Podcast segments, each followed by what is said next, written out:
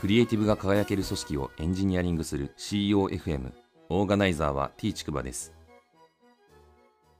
CEOFM 第326回です。アイスブレイクなんですけど先日ですねルンバが緊急停止しまして見たらですね髪の毛が超絡んでてですねメインブラシが切断してたという事件があってですね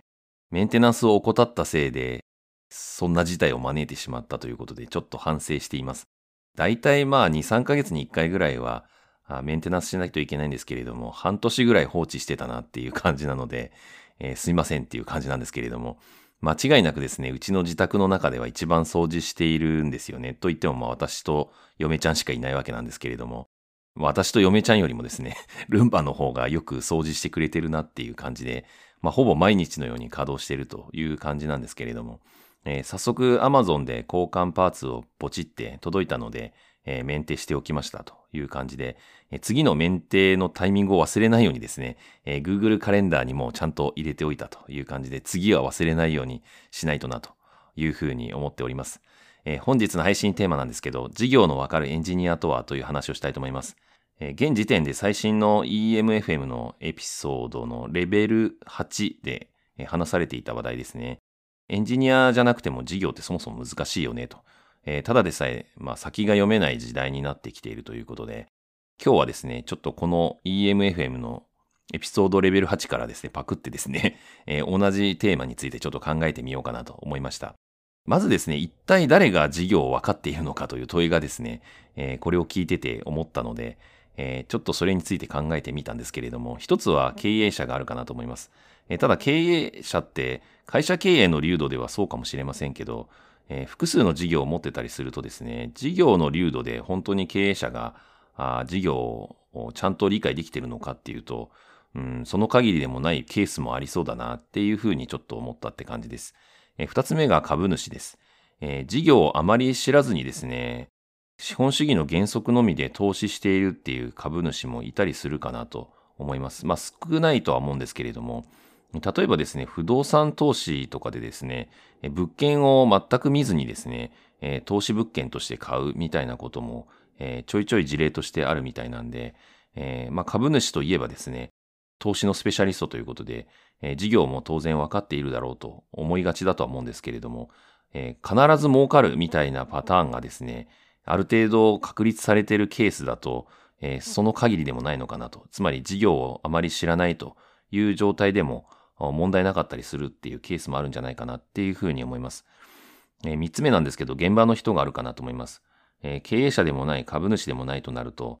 その事業にどっぷり使ってる現場の人が分かっていると言えるんじゃないかなというふうに思ったんですけれども、まあ、大規模になるとですね、その限りでもないかなっていうふうにも思います。えー、まあ、ある意味比較的小規模なら分かっているというふうに言えるのかもしれないんですけれども、一人の人間で手が届く範囲で、すべての状態を確認できるみたいなパターンだとですね、まあ、ある意味、現場の人に限らずなんですけれども、経営者であろうが、株主であろうが、現場の人であろうが、事業を手に取るように理解しているというふうなことが言えるかもしれませんけど、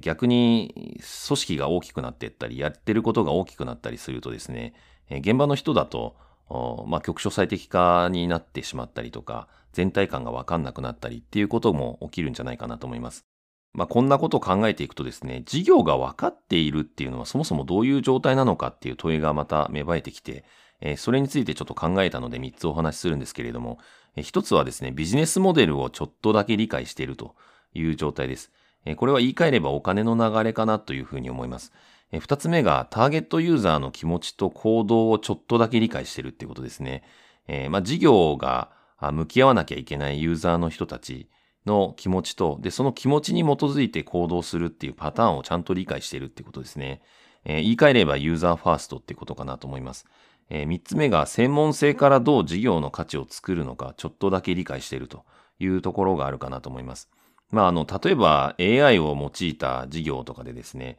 その事業の価値を作り込むみたいなところで、この AI という専門性からですね、どんな風に事業の価値を作っていくのか、それがターゲットユーザーにどう刺さるのか、みたいなところについて理解があるって感じですね。結局のところですね、このあたりのことを考えて思ったことを最後にお話しするんですけれども、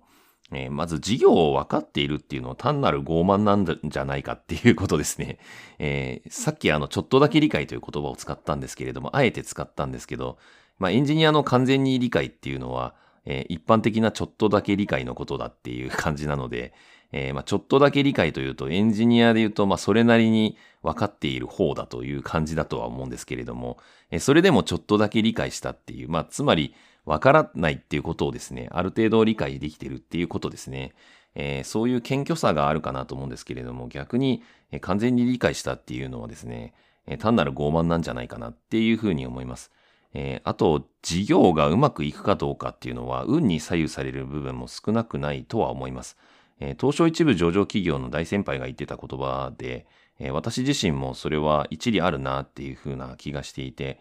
まあ、自分自身がですね、えー、うまくいかなかったからといって、えー、運が悪かったっていうふうに言い訳にしちゃいけないとは思ってはいるんですけれども、えー、多分にそういう運に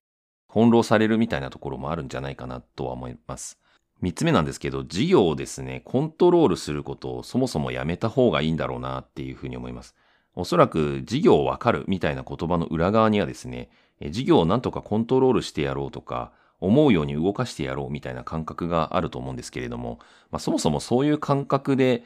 事業に接してても多分うまくいかないっていう時代になってきてるんじゃないかなっていうふうに思っています。ある意味事業は生き物で、むしろ生き物の中でも一番難しい人みたいなものだっていうふうに思ってですね、接する方がいいんじゃないかなっていうふうに思いました。まあ、例えばですね、私が嫁ちゃんに対峙するときに、嫁ちゃんをこんな風にコントロールしてやろうとかですね、嫁ちゃんの体重を何キロにしようとか、あ嫁ちゃんの年収を、えー、いくらいくらにしようとかですね、えー、そんなことをコントロールしようと思っても不可能なので、えー、そういう発想で普通人に対して接しないのに、え事業に対してはそういう風に接してしまうっていうことにですね、え何かあおかしな点があるんじゃないかっていうことをえ感じますという感じです。で、反復的にですね、対話して結局試行錯誤するしかないと思うんですよね。人と接する場合って。そういうやり方と同じような感じで事業にも接するっていうことが重要かなと思っていて、